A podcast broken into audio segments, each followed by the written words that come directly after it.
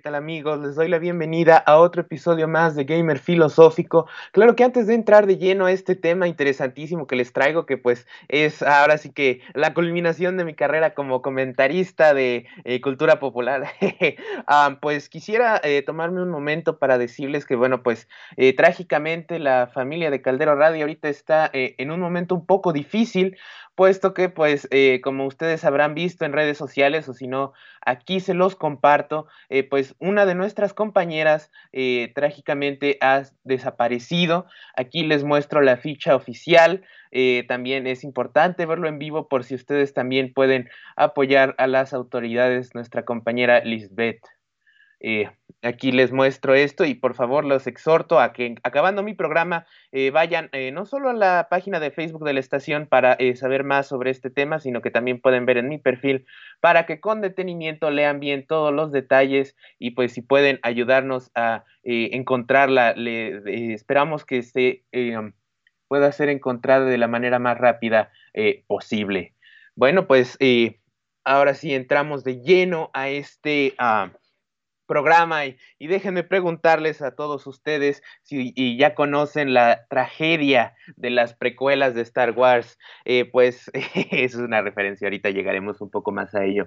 Pero bueno, como ustedes eh, podrán recordar, o para los que no estén eh, completamente, para que los que no sepan toda la historia, pues eh, Star Wars eh, en los 70 fue verdaderamente una especie de logro cinematográfico. No solo fue una película exitosísima en términos de taquilla, eh, de mercancía, de todos los juguetitos y cosas por demás, ahora sí que catapultó a George Lucas a ser un multimillonario, hoy en día ya billionaire, como dicen en inglés, pues, sino que también, pues como les decía, eh, inició una saga completa, ¿no? Por obvias razones, eh, a pesar de que George Lucas solo tenía planeado hacer el primer, eh, la primera película, gracias a su exitazazo uh, rotundo, es que pues inicie esta franquicia con la trilogía original. Como ustedes sabrán, la segunda película no fue dirigida ni escrita en su totalidad por George Lucas, ahora sí que él reconoció que podría utilizar a otros cineastas con una voz diferente. Y bueno, pues es de ahí que tenemos el Imperio contraataca, la número 5 de Star Wars en los 80, que pues es verdaderamente en términos de calidad de película lo que muchos considerarían como la mejor. Y bueno, pues para la tercera película, esta del regreso del Jedi, donde concluye eh, por fin esta trilogía original, eh, también es dirigida por otro personaje. Lo que sí es que George Lucas ahora sí tuvo una eh, cantidad muchísimo más grande de control creativo. Pero bueno, pues eh, pasando ya casi 14 años desde que sale esta eh, culminación de su trilogía original, es que pues eh, a George Lucas se le empieza a pedir, no solo por parte de los admiradores, sino también por parte, por obvias razones, de Fox, pues que haga más películas de Star Wars. Ahora sí que para conmemorar el 15 aniversario de su trilogía icónica. Y pues también se lo dicen sus amigos cineastas. Como les decía, George Lucas viene de esta era del cine de los 70 en la cual pues a fin de todavía mantener bien el mercado del cine, ahora sí que competir con las...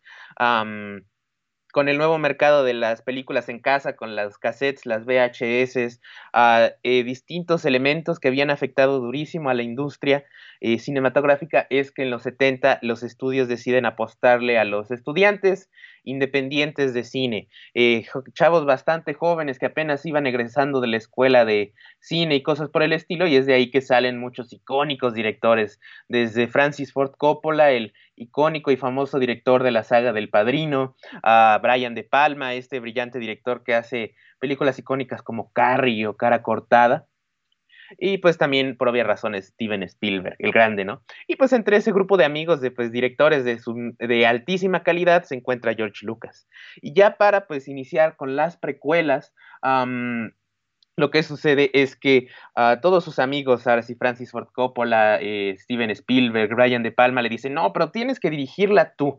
Las siguientes, ¿no? La 5 y la 6, ahora sí que hiciste como outsourcing, ¿no? Contrataste a otro director, otros escritores para que eh, las hicieran y bla, bla, bla, pero esta es tu saga, tienes que eh, tomar eh, control sobre ella, ¿no? Entonces George Lucas acepta regresar a la dirección, pues desde los 70 no había dirigido nada y ya era el 97, me parece, cuando empiezan a filmar, a organizar todo esto para la nueva trilogía de Star Wars y él decide no solo escribir completamente el guion por sí mismo, sino también ser el director de las tres películas.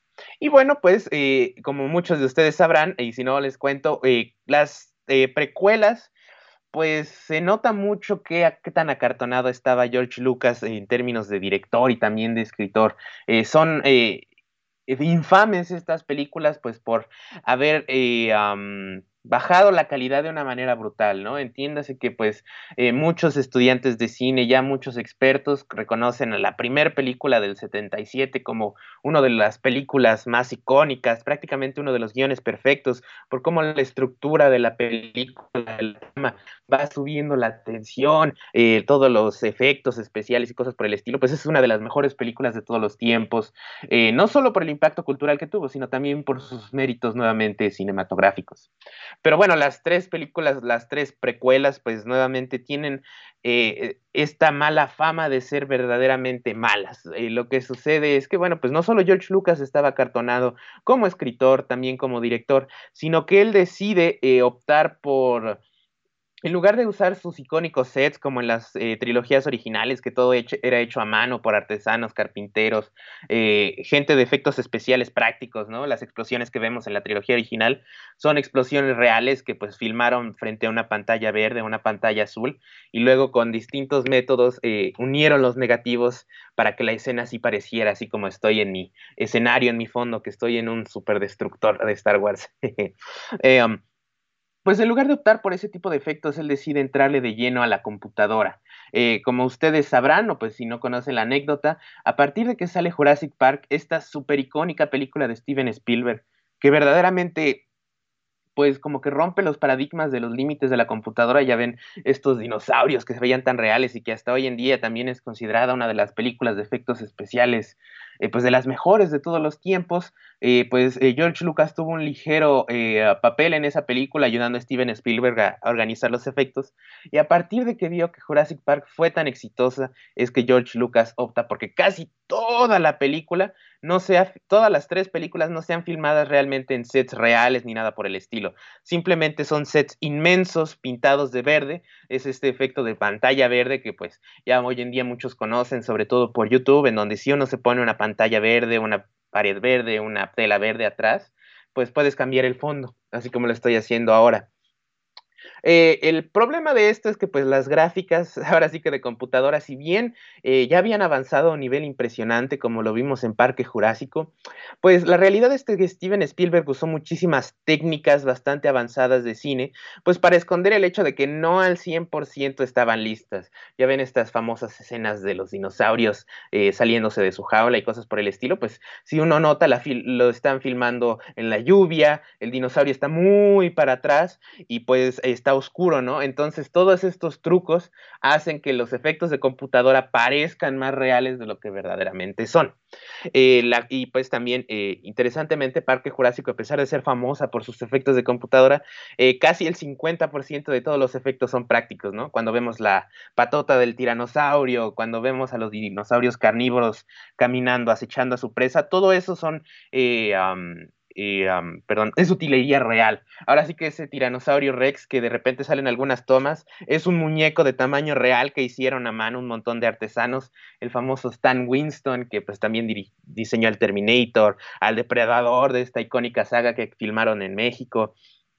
Pues es por eso también que pues el Parque Jurásico hasta hoy, hasta nuestros días se ve tan real, ¿no? Realmente, si bien la computadora no estaba lista, Steven Spielberg, eh, pues como que juntó todos estos elementos eh, para eh, crear una película bastante convincente.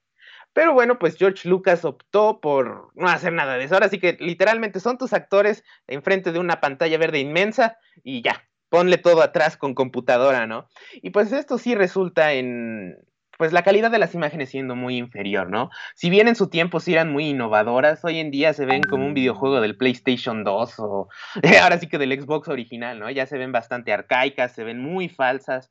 Eh, em, los efectos de computadora tienen que ustedes entender que literalmente estás dibujando todo el cuadro ahora sí como si hicieras una pintura, es el mismo concepto, pero pues con gráficos de computadora que pues requieren mucho eh, procesamiento, muchos detalles. Eh, los programadores literalmente, por ejemplo, para un videojuego, para una película, tienen que hacer algoritmos para simular las leyes de la física, ¿no? Si eh, yo aquí tiro mi celular, pues caería de una forma que obedece completamente todas las leyes que gobiernan a la física.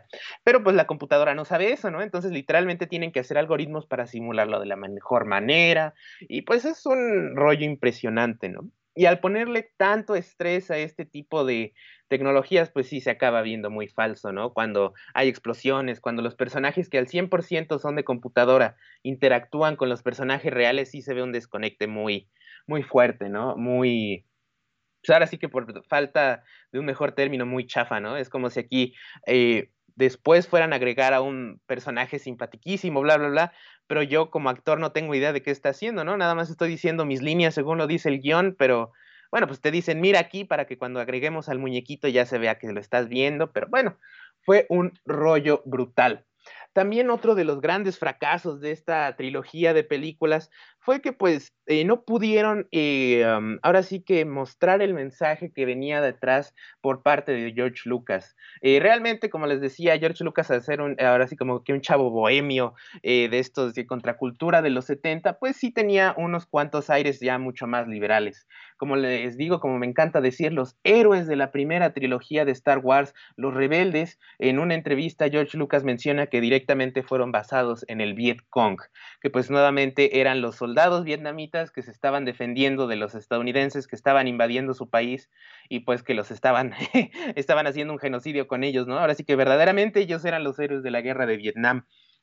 Y pues eh, hay, sí hay ligeros comentarios políticos en relación a cómo funciona eh, pues, los distintos gobiernos, esto del imperio en la trilogía original, pues hacía un poco más de alusión a la, al imperio romano, como ustedes recordarán, inició como una gran república, pero pues por distintos, eh, ahora sí que juegos de poder, es que acaba siendo un imperio y cada vez se va haciendo más autoritario y empieza su declive y cosas por el estilo, ¿no? También podemos hacer una comparación con la antigua Atenas. Y bueno, pues eh, si bien estos elementos eh, sí están muy presentes en la trilogía original, básicamente son como el fondo, son como algo extra, que si uno eh, hace una lectura un poco más profunda de esas películas y puede ver pues todas las implicaciones que tienen lo que está diciendo George Lucas.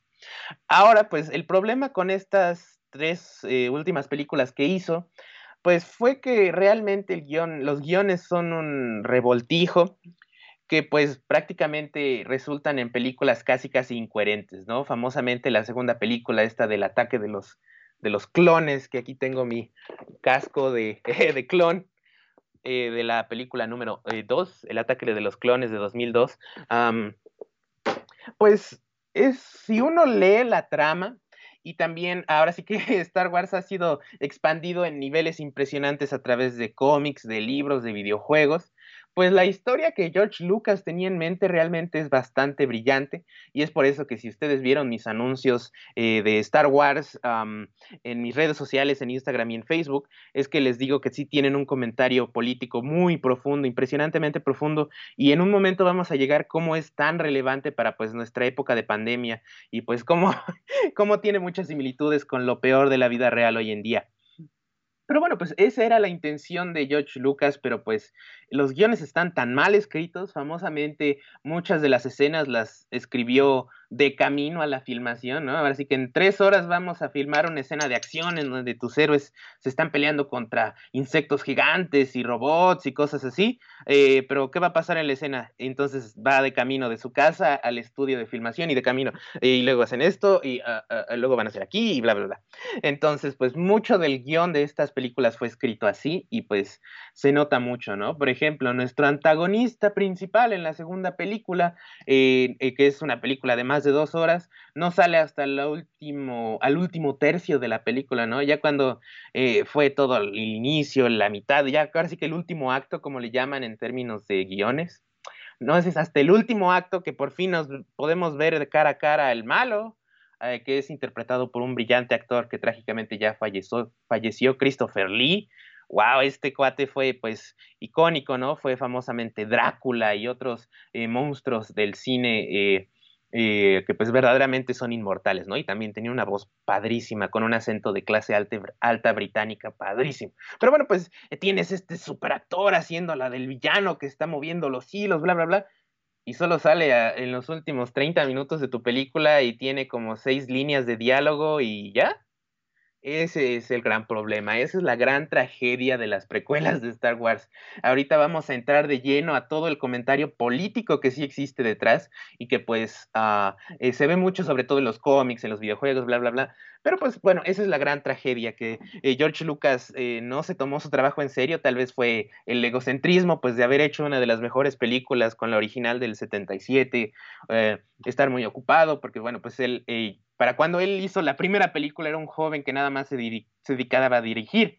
Ahora, pues, él, eh, cuando inician las precuelas, él es la cabeza de una macrocorporación que tiene varios miles de empleados y pues, eh, pues de él depende mucha, mucha gente y también en términos financieros, ¿no? No solo, no solo eres el director creativo, ¿no? Sino también eres el director financiero, tienes que ver cómo inviertes tu dinero, bla, bla, bla.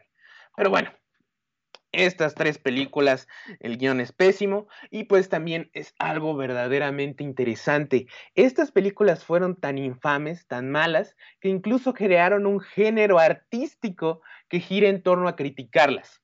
Eh, por ejemplo, eh, eh, alrededor de 2009-2010, cuando YouTube apenas estaba empezando, un grupo de cineastas independientes de Milwaukee, de Wisconsin, sacaron una reseña de dos horas de la amenaza fantasma, el primer episodio. Ahora sí que es una reseña literalmente tan larga como la película, en donde pues sí, ahora sí que desmenuzan todos los problemas, ¿no? Los problemas con el guion, los problemas con las tomas, con la lógica interna de la película. Pero, como estos eh, personajes eran cineastas, lo que deciden hacer es hacerle toda una historia, ¿no? En lugar de eh, hacer la reseña ellos mismos hablándole a la cámara, a la cámara, no, no, no, no. Es un viejito de 90 años que está haciendo su reseña, vive solo, tiene una casa medio misteriosa, eh, tal parece que está loco el viejito y tiene una voz así medio, así como si hubiera tenido un montón de embolias. Ese es el famoso personaje del señor Plinkett. Tal vez algunos de los fans más eh, conocedores de Star Wars estén familiarizados con sus reseñas. Fueron tan famosas que muchos actores de Hollywood como Simon Pegg, Brad Pitt, las compartieron en sus redes sociales en ese entonces y pues eh, llegaron a un estatus de verdaderamente icónicas, ¿no? Cuando en esa época, 2009-2010, llegara más de un millón de reproducciones, era histórico, ¿no? Reseña que está dividida en siete videos pequeños de... No, bueno, son varios videos, no me acuerdo exactamente cuántos. Cada uno tiene como mínimo 5 millones de reproducciones, ¿no? Entonces sí, verdaderamente fue exitosísima. Y pues, eh, como en sí la reseña tiene calidades eh, ya un poco más cercanas a una película entera, pues incluso fue galardonada en un festival de cine, me parece que de Finlandia, ¿no? Eh, los cineastas fueron llevados y pues esta película compitió junto con otras películas eh, independientes que mostraron en este festival de cine, ¿no? Esta reseña literalmente de, eh, de un cuate, de un viejito alcohólico que está haciendo una reseña de Star Wars.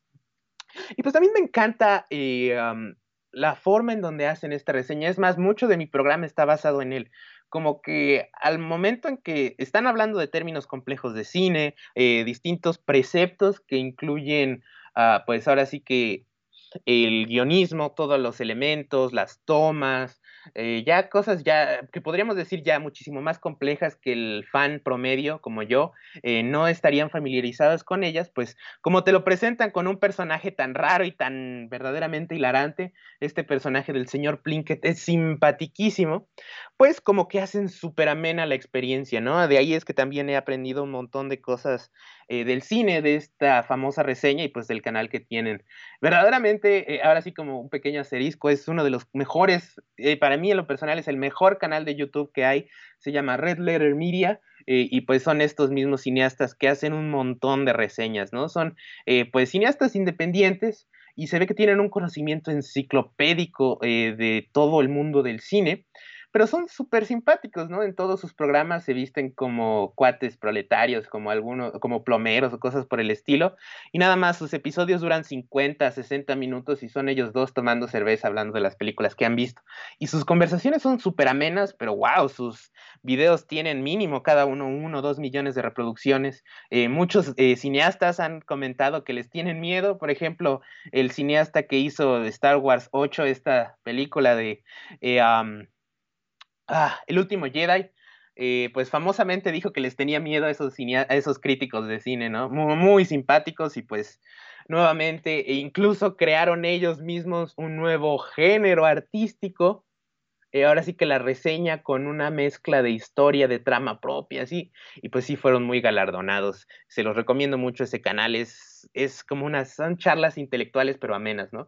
De ahí que me sale la idea de que, ah, bueno, pues vamos a hablar de cosas profundas como la geopolítica, la filosofía, eh, distintas implicaciones económicas, la opresión de las personas, golpes de Estado como lo que decíamos en Bolivia, eh, pues al mismo tiempo que lo mezclamos con algo tan ameno como Star Wars y estas eh, pues películas que todos nosotros hemos visto de niños y hemos disfrutado. Pero bueno, ahora que ya hablé de todo el contexto, ahora sí que de la vida real, eh, cómo la gente recibió estas infames precuelas de Star Wars, pues permítanme adentrarme de lleno. Como digo, las tramas, eh, ahora sí que ah, podríamos decir que lo que vemos en la película eh, carece de sentido, muchas cosas.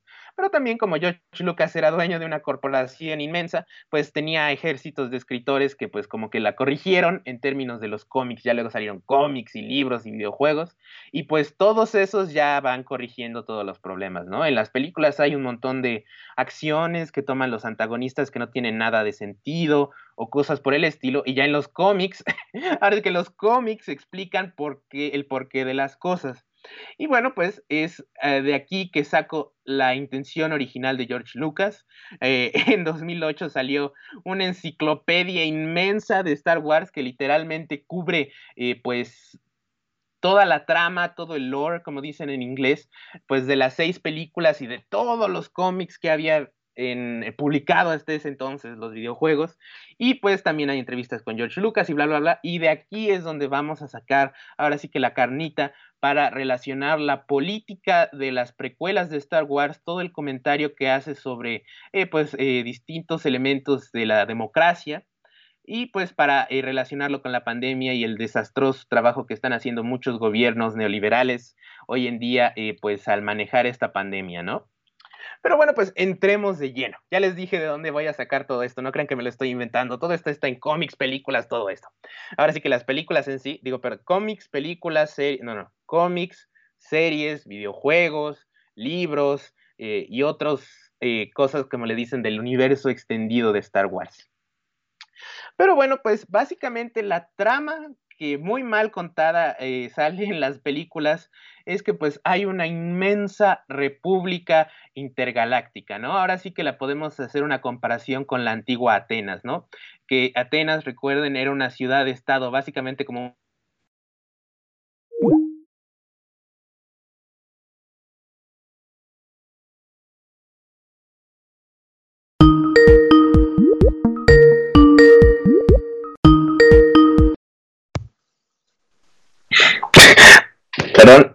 oprimí el botón equivocado, ahora sí que qué pena. Perdónenme. Ahora sí, perdón, perdón, perdón. Eh, perdón, eh, de verdad eh, fue, un error mío. Ah, ahora sí. Como les decía, la antigua Atenas era una ciudad-estado, entiéndase, una mini, una especie de mini país, como hoy en día el Vaticano, ¿no? Entonces, ah, pues lo que sucede con Atenas es que, pues, convivía con muchas otras ciudades-estado, ahora sí como países del tamaño del Vaticano convivieran con otros países de ese estilo. Y pues básicamente eh, gracias a las guerras eh, contra los persas y cosas por el estilo que pues tal vez luego toquemos, la antigua Atenas fue generando una especie de república imperial. Ahora sí que en esencia, si bien era una república para con sus ciudadanos, o sea, los hombres, solo los hombres podían votar y con ellos sí tenían derechos relativamente iguales ante la ley, bla, bla, bla, bla eh, pues ese era como el Senado de Atenas, que pues manejaba literalmente a todos los territorios que habían conquistado y que estaban subyugados a esta ciudad-estado. Y bueno, pues resulta que lo que quería hacer George Lucas era algo muy parecido. Aquí tenemos un mapa de los cómics de la galaxia de Star Wars y pues básicamente es una galaxia completa, como dicen, una galaxia muy, muy lejana. Pero pues en términos de la dinámica geopolítica que había era igual a la de Atenas, ¿no? El país, el planeta capital está aquí, por ejemplo, y todos estos demás planetas o ciudades-estado, como sucedía en la antigua Atenas, están subyugados a eh, pues la capital, ¿no? En teoría es una democracia, en lo que significa que todos los planetas tienen senadores que mandan al Senado Galáctico y pues ahí es donde supuestamente sucede toda la legislación. Es por eso, famosamente, esta primera película de la amenaza fantasma, que es aburridísima, eh, pues muchas escenas giran en torno a, pues, al Senado Galáctico, ¿no? Ahora sí que la trama que trataba de contar George Lucas era de que una macrocorporación, ahora sí que a niveles de, de una galaxia, ¿no?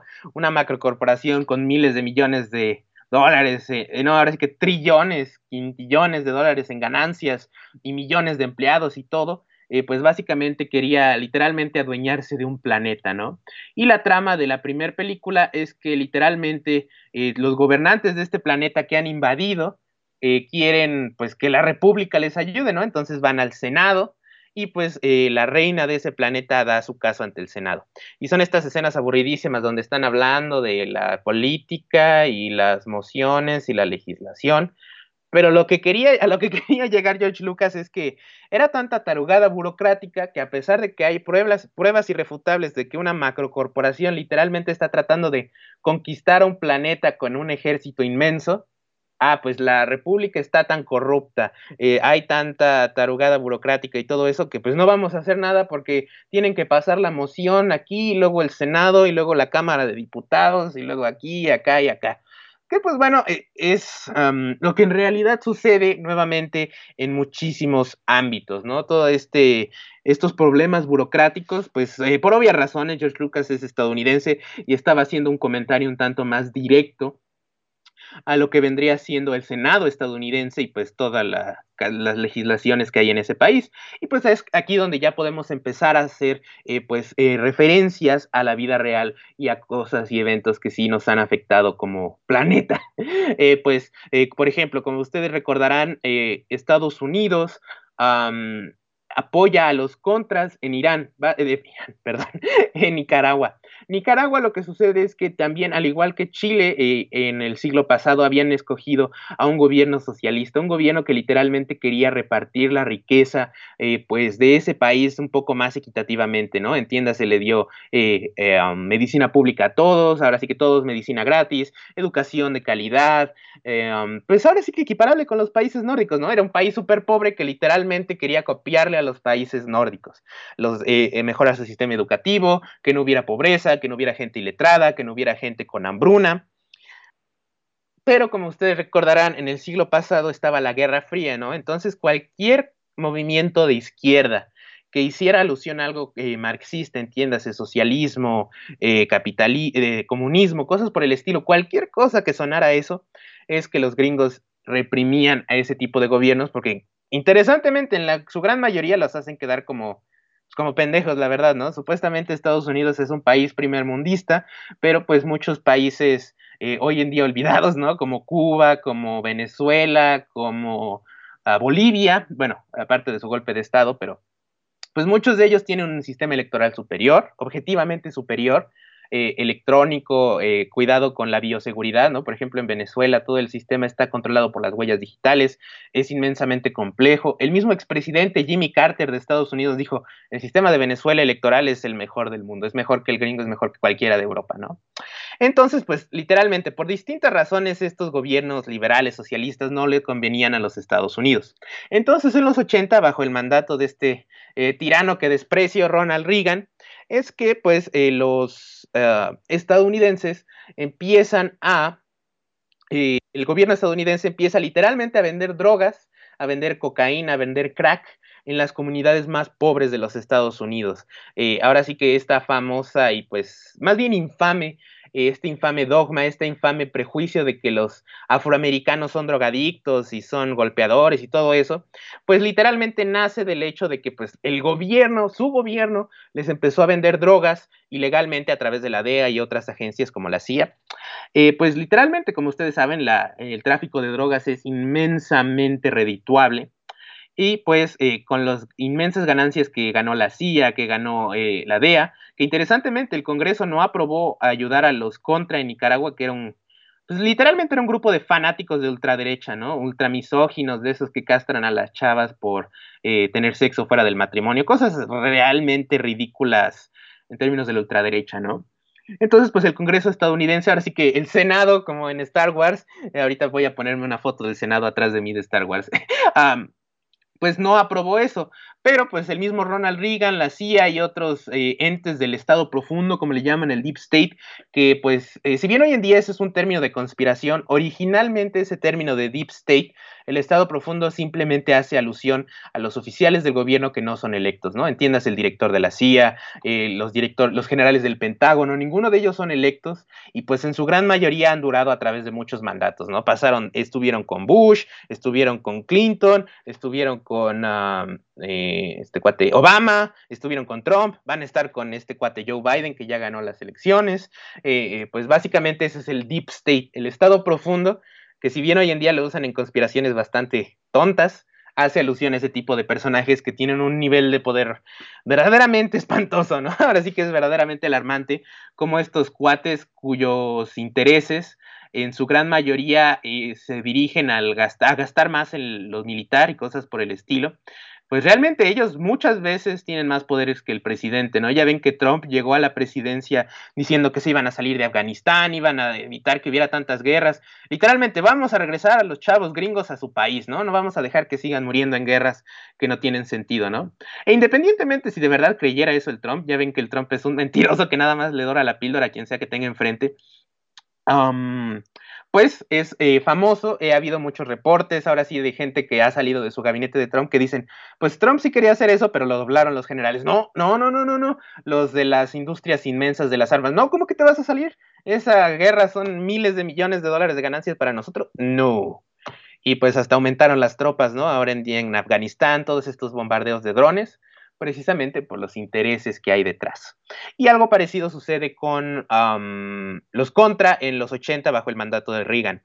Eh, eh, como les decía, eh, Reagan y parte del deep state de estos, ahora sí que miembros del gobierno gringo que no son electos ah, y que no tienen, por lo que entiendo, no tienen límites de mandato, los generales y cosas así, junto con la DEA y otros, hicieron este tráfico de drogas a su propia población. Recordemos que los republicanos, Reagan y gente por el estilo son ultra racistas y desprecian de una manera bastante incómoda a los afroamericanos y pues es que les meten sus drogas.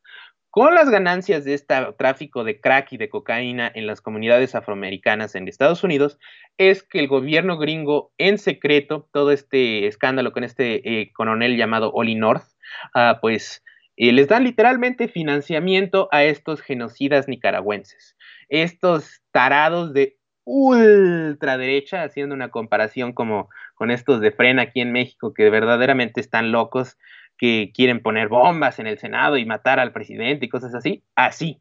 Ese tipo de ultragenocidas les dan muchísimo dinero a fin de tirar al gobierno sandinista, que es como se, eh, se llamaba todo este movimiento de allá de Nicaragua en los 80, ¿no?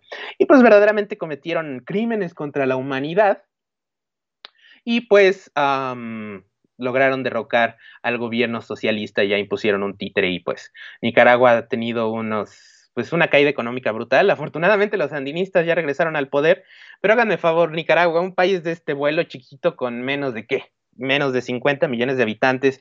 Ah, los gringos hoy en día lo nombran como un estado terrorista. ¿Un estado terrorista? Ahora sí que con las redes sociales uno puede seguir a los nicaragüenses. Yo sigo a varios políticos y a varios ah, activistas nicaragüenses, ¿no? Y ¿saben qué está haciendo el terrorista gobierno sandinista? Ah, pues en la está regalando medicinas, está regalando máscaras, está ayudando a los pobres. Eh, el otro día vi en Instagram que hicieron una campaña masiva de regalarle lentes a la gente más pobre de Nicaragua. Ya ven, ¿no? Que mucha gente como yo eh, tiene problemas genéticos que conforme vamos creciendo se nos deteriora la vista y necesitamos lentes sí o sí. Ah, pues el gobierno sandinista de Nicaragua regaló lentes a la gente pobre que necesitaba eso. Ah, pero vaya, esos güeyes son, eh, eh, los sandinistas son terroristas, ¿verdad? ¿Cómo te atreves a regalarle lentes? El libre mercado, el libre mercado. Nosotros necesitamos privatizar la industria de la salud para que a los eh, nicaragüenses les vendan distintas corporaciones y eso va a ser mejor que el gobierno les regale y les quite toda la bronca de ahorrar para comprarse sus lentes o su ayuda. No, no, no, no, no, privado. Pues, no se les hace una estupidez. Ahora sí que hay muchísima propaganda estadounidense. Es por eso que comentaba en mis eh, en mi episodio anterior esto de la pedantería intelectual, que yo era muy, eh, ahora sí que yo seguía muy dogmáticamente a los medios corporativos, entiéndase, el Washington Post, el Atlantic, uh, el New Yorker me encantaba, The Guardian de Inglaterra era buenísimo, en, a principios del siglo XXI era buenísimo, Bloomberg, todos estos y no, son una porquería que empiezan a escupir un montón de propaganda que pues si uno se toma el, tiempo de investigar sobre los países de los que hablan, en Nicaragua, Venezuela, Bolivia, el mismo México, pues te das cuenta que son una bola de propagandistas a servicio del Estado gringo. Cuando fue el golpe de Estado de Bolivia, por ejemplo, eh, pues en Twitter, literalmente, un montón de bolivianos empezaron a subir videos de cómo la policía estaba matando a protestantes inocentes. Eh, eh, me tocó ver varios videos de, pues, literalmente tenían en, ahora sí que en centros comunitarios lo convirtieron en morgues, en donde pues pusieron a todos los activistas que pues masacraron en Sencata y otra zona de Bolivia que no recuerdo. Y pues háganme el favor, BBC, el New York Times, el New Yorker y todo eso. Dijeron, no, es que Evo Morales hizo trampa en las elecciones y la, policía y el ejército lo derrocaron y bla, bla, Claro, no tiene nada que ver con el hecho de que Bolivia tiene las reservas de litio más grandes del mundo. Y como ustedes recordarán, como le he dicho, todos nuestros aparatitos tienen baterías de litio. Desde, por ejemplo, aquí mis audífonos tienen una batería chiquitita de litio, hasta los carros como los que hace Tesla, que por cierto sus acciones subieron brutalmente cuando derrocaron a Evo Morales, pues y pusieron a este gobierno títere. Afortunadamente, hace poco en las elecciones, los golpistas, los títeres gringos, por más que pudieron, fueron derrotados eh, pues brutalmente, así como 80% de ellos votaron en contra y pues votaron para que regresara el partido de Evo Morales. E irónicamente, qué coincidencia, las acciones de Tesla y otras corporaciones de autos eléctricos y cosas que usan mucho litio se cayeron. Ah, qué coincidencia que cuando en un país que es súper rico, no hay títeres que le regalan la riqueza de su país a los gringos, las macrocorporaciones sufren, ¿no? Ahora sí que pues es este tipo de cosas, ¿no? Y pues, eh, más o menos este es el tipo de comentario que quería hacer George Lucas en sus precuelas. Ah, como ustedes ven, no, ya no mencioné que es mi fondo. El fondo que tengo atrás de mí es el Senado de Star Wars, como salen las precuelas en la 1, la 2 y la 3, ¿no? Literalmente son millones de planetas, entonces hay millones de senadores alrededor del canciller, que sería como el presidente de esta república intergaláctica, ¿no? Y así como en la primera película de Star Wars, en la amenaza fantasma, hay una invasión de una corporación que está masacrando a la población de un planeta. El Senado es tan inepto, tan burocrático, está tan es tan corrupto que, ah, no, no, no creo que te estén invadiendo, hay pruebas, pruebas irrefutables que te estén invadiendo, ah, no, no, ya por eso que en la película la reina se regresa y empieza a hacer un ejército ella misma y matan y, derrocan a los malos, ¿no? Ahora sí que derrocan al golpe de Estado. Eh, como les decía, ¿no? Eh, si ves la película no tendrías ni idea de qué está pasando. Yo recuerdo en lo personal, estas tres películas son, como dicen los gringos, guilty pleasures. Ahora sí que un placer un poco culpable para mí. Eh, en el sentido de que sé que son pésimas, pero no sé, me encantan porque las vi de niños, niño y cosas así, ¿no? Entonces, pues eh, no tenía ni idea de qué demonios estaban diciendo en este Senado. Eh, hasta hace poco, cuando veía la película, vi las precuelas para prepararme para este episodio, y no, pues ni idea de qué demonios están diciendo, qué se supone que está pasando. No fue hasta que leí los cómics, hasta que leí esta enciclopedia que les acabo de enseñar, que, ah, eso es lo que se supone que está pasando en esta escena aburridísima. Ah, ok. Claro, es obviamente que pues una película nunca tiene que depender del material extra para que tenga sentido. Ahora sí que el grueso de la gente, de los millones que fueron a ver esta película de la amenaza fantasma, no, nunca van a comprar los cómics, no les interesa, solo quieren ver una película simpática como la original de Star Wars. Ah, pero para entenderle tienes que leer como 6, 7 cómics y la enciclopedia y esto y no, pues no. Qué porquería, ¿no? Ahora sí que qué mala película. Ah, pero bueno, pues ahora sí que para los fans un poco más eh, eh, serios, entre comillas, como yo, eh, pues si ya si lees todo esto. Ah, entonces George Lucas quería hacer un comentario sobre la corrupción de los gobiernos. Ah, oh, muy buen comentario. Ahora sí, pues ya ven, ¿no? Cómo le saqué toda esta conversación de Nicaragua, de Bolivia, de Venezuela, de los otros países que han estado dándoles golpes de Estado los gringos. Ah, pues por, precisamente por un Senado inepto. Literalmente, ¿no? En los 80 el Senado votó en contra de que Ronald Reagan hiciera estas atrocidades con las contra, pero el Senado fue tan inepto, todos los, eh, ahora sí que todos los seguros que había puesto, eh, que tienen en la constitución gringa para evitar que pues se hagan este tipo de cosas, que cometan genocidios o cosas así. Ah, bueno, pues con la corrupción y con un montón de tonterías burocráticas es que Reagan pudo hacer esta atrocidad en Nicaragua. Eh, y pues básicamente es este tipo de ineptitud eh, de los políticos que a George Lucas le choca, que es lo que quería comentar con la amenaza fantasma. Y bueno, pues pasando a la segunda película, eh, en lo que paso a la segunda película aprovecho para ver los comentarios en vivo, casi se me va, recuerden, ahorita estoy en vivo, pueden hacerme cualquier comentario, cualquier pregunta, cualquier sugerencia. Y también, pues cuando esté on demand el video, entiéndase ya en Facebook, la repetición y todo por el estilo, ya ustedes pueden eh, pues también dejarme comentarios, ahí les estaré contestando. Pero bueno, la segunda película se llama El ataque de los clones por la siguiente razón. Literalmente, eh, el malo, ahora sí que el emperador de Star Wars, es un titiritero que solo está orquestando una guerra gigante a fin de que pues pueda quedarse con el poder absoluto, ¿no? Ahora sí que como pasó con Roma, ¿no? Uno de los principales, eh, no me acuerdo que era canciller, senador, algo así, eh, César, eh, pues a través de distintos movimientos políticos pasa de ser un, político electo, ahora sí que un servidor público, a un emperador, ¿no? Entonces, pues aquí está el casco de los clones de Star Wars. ahora sí que el efecto de pantalla verde no, no lo deja ver bien. ahí está. Ahora sí que literalmente hay un cisma en esta inmensa república intergaláctica, ¿no? En esencia son millones de planetas y un buen porcentaje de estos planetas no quiere, pues ya se quiere separar de esta república que los oprime y que pues literalmente deja que las corporaciones hagan sus tonterías y cosas por el estilo. Ah, eh, Coy Cieiro, muchas gracias por el saludo. Iván Sainz, gracias. Oscar Eduardo, gracias. Y Claudia Javier, muchas gracias. También si ustedes tienen, eh, gracias por sus saludos y si ustedes tienen eh, dudas o comentarios sobre lo que estoy diciendo, pues ahora sí que échenselo aquí, se los respondo en vivo. Eh, pero bueno, que está, ah, sí, entonces en la segunda película la república literalmente se divide. Están los separatistas y la república normal. Y pues esta guerra, manufacturada por uno de los hombres más poderosos de la galaxia, ah, pues representa que esta macrocorporación que en la primera película invadió al planeta, eh, pues literalmente los separatistas le tienen que pagar trillones de dólares para que haga un ejército de droides, ¿no? Ya ven estos droides medio chafas de las precuelas, eh, pues literalmente tienen que hacer un ejército inmenso para derrotar a la República y poderse separar. Ah, pero la República eh, tiene que literalmente también ir con otra macrocorporación en un planeta muy bonito, camino, ah, no, no puedo creer que se me olvidaba poner una imagen eh, de camino. Ahorita les enseño. Está precioso ese planeta en la película. Eh, ah, eh, no, no, no. Entonces, lo que tiene que hacer la República es ir con esta otra macrocorporación y literalmente hacer un ejército de clones, ¿no? Ahora sí que estos soldados famosos de Star Wars con su armadura blanca, aquí tengo el casco. Literalmente estos soldados sí son humanos, pero son clones. Ah, entonces tienes que pagarle trillones de dólares a estos eh, a esta corporación gigante de este planeta muy bonito para que te hagan un ejército, ¿no? Y es como pues empieza la guerra de los clones. De ahí que sale ese nombre y por eso que esa serie se llama La Guerra de los Clones, esta serie que está en Disney Plus y que por años salió en Cartoon Network.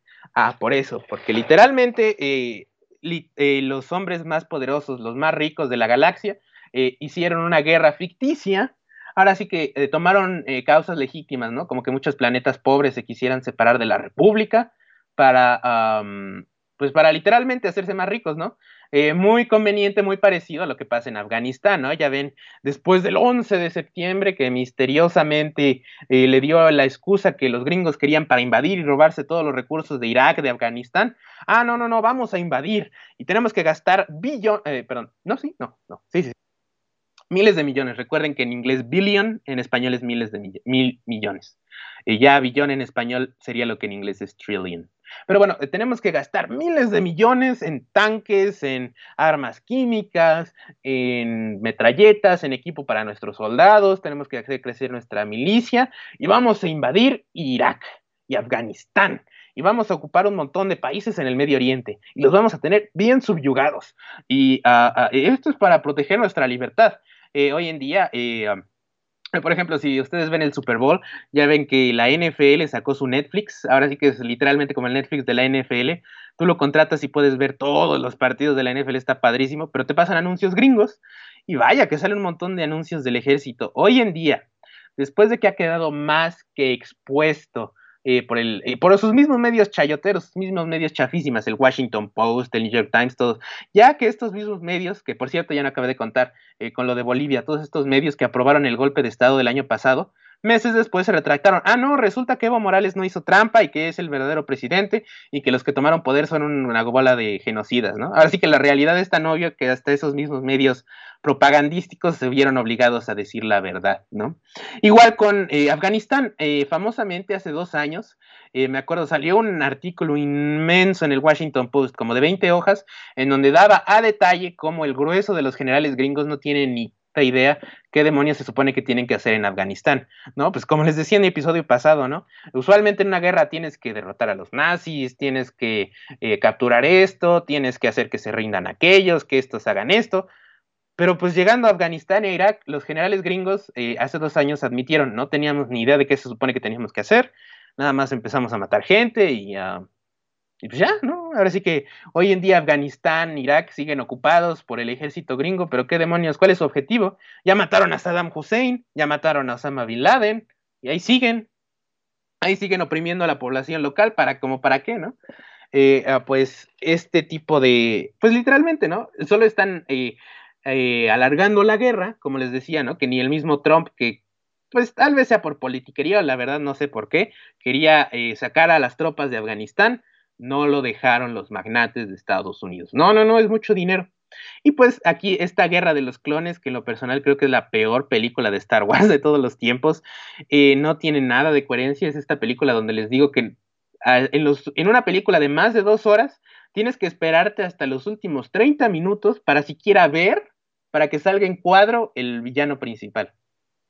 No, es una porquería, ¿no? La verdad, eh, a mí me gusta mucho por, pues, ahora sí por la nostalgia. Tenía como 5 o 6 años cuando primero vi esa película y, ah, qué padre, y los clones y las naves y las, y las espadas de Star Wars, ¿eh? Los sables de luz. Ah, aquí tengo mi sable de luz de Darth Vader, ah. Pero pues sí, eh, básicamente es una película pésima, pero si lees los cómics, si lees los libros, ya te das cuenta de lo que quería hacer George Lucas. Está haciendo un comentario directo sobre las eh, guerras que inició George Bush. Eh, estas guerras que literalmente solo sirven pues para eh, alimentar al complejo militar industrial, que realmente hoy en día sí se puede hacer un argumento serio e intelectualmente honesto de que quien verdaderamente controla a los Estados Unidos, a Inglaterra y a otros países de este calibre, es el complejo militar industrial. Ahora sí que si bien eh, todas las corporaciones privadas tienen una inmensa cantidad de, eh, pues de control, ahora sí que literalmente de control de facto, de control fáctico sobre los gobiernos, eh, ya ven, ¿no? Como estas corporaciones farmacéuticas que en Estados Unidos literalmente han pagado millones de dólares para que los dejen vender opioides en lugar de analgésicos. Esta crisis de los opioides en Estados Unidos es todo un tema que ya tal vez luego toquemos. los opioides, las hasta el mismo Disney Disney que tiene leyes en Florida y en California para que sus empleados, todos estos empleados que vemos cuando vamos a Disneylandia, ganan menos del salario mínimo y muchos de ellos no pueden ni siquiera rentar una casa. Tienen que o vivir en hoteles o entre todos, entre 6, 7 empleados, ¿no? 6, 7 de estas botargas de Mickey Mouse, rentar un cuarto de hotel, rentar una casa de tan mal que les pagan. Y bueno, pues si bien todas las corporaciones privadas importantes, Microsoft, Apple, todas eh, han manipulado el gobierno gringo, la que las corporaciones que más manipulan a los gobiernos son las de las armas el complejo militar industrial. Y ahora que solo me quedan cuatro minutos, eh, todavía tenía más contenido, pero hay una imagen que no puedo dejar de mostrarles. Estoy aquí en Instagram en una cuenta de activistas políticos estadounidenses y como ustedes podrán ver, este es un meme, ¿no? El, para su secretario de Seguridad Nacional, ahora sí que es un gabinete completo de Seguridad Nacional, ¿quién escogió Joe Biden? En lugar de nombres de políticos o de generales, no, aquí está General Dynamics, Raytheon, estas son las corporaciones que más hacen tanques, aviones, caza, todas las tonterías que vemos en las películas de acción, ¿no? Todo, lo, todo el hardware del ejército gringo, en su gran mayoría son eh, manufacturados por estas corporaciones que eh, postdata también le venden mucho a los narcos mexicanos y a un montón de criminales a través del mundo. Estas son las verdaderas corporaciones que tienen la influencia de facto de los Estados Unidos. Ahora sí que sí, ok, Apple, Disney y todas esas controlan ciertas políticas, las mismas farmacéuticas, las compañías de seguros que no dejan que en Estados Unidos haya alguna especie de subsidio gubernamental para que la gente pobre pueda ir al hospital, todo es privado, como lo he mencionado. Pues sí, son estas corporaciones. Vean bien estos logos, son los que verdaderamente controlan, ah, perdón, la política exterior de los Estados Unidos. Así como en Star Wars, aquí tengo eh, a, mi, a mi Citripio y a mi Arturito. Así como en Star Wars, las corporaciones que hacen, que fabrican estos droides controlan a la galaxia y los sumergen en guerras brutales para hacer más lana. Así es como en la vida real, las corporaciones eh, reales, como estas que les acabo de enseñar, ExxonMobil, Raytheon, Northrop, Boeing, todas estas, eh, así como las corporaciones que hacen clones en Star Wars, controlan al gobierno y lo último que les pasa por la cabeza es el bienestar de los ciudadanos promedio, ¿no? Ahora sí que lo que importa es la guerra porque da muchas ganancias. Y ese es el brillante y relevante comentario de las películas de Star Wars. Se me fue rapidísimo el tiempo, ya no me dio tiempo de hablar, eh, ahora sí que de lo que había anunciado en mis redes sociales, este ineptitud gubernamental que hace comentario George Lucas en sus precuelas tiene mucho que ver con el hecho de por qué ahorita Estados Unidos fracasó brutalmente en su control de la pandemia. Y pues bueno, pues ya se me acabó el tiempo. Si ustedes gustan, puedo hacer una parte 2 en donde ya hable de las siguientes películas de estas horribles precuelas tan mal hechas y les explique cómo es que esta ineptitud y corrupción gubernamental en Gringolandia y en otros países ultracapitalistas neoliberales han causado un fracaso verdaderamente vergonzoso con esta pandemia mundial. Pero bueno, eh, y luego les diré cómo va México también. Hay, hay mucho que hablar de México. Pero bueno, pues gracias por haber sintonizado. Espero les haya gustado. Eh, les recomiendo mucho ese canal de cineastas independientes, Red Letter, Media. Es simpaticísimo. Y pues bueno, pues me despido. Eh, gracias por todo. Denos like. Quédense con el programa de En Pelotas. Más ahora que está lo de la NFL y se está poniendo bueno. No se lo pueden perder. Y pues gracias. Los voy a ver el siguiente sábado en otra edición más de Gamer Filosófico. Hasta luego.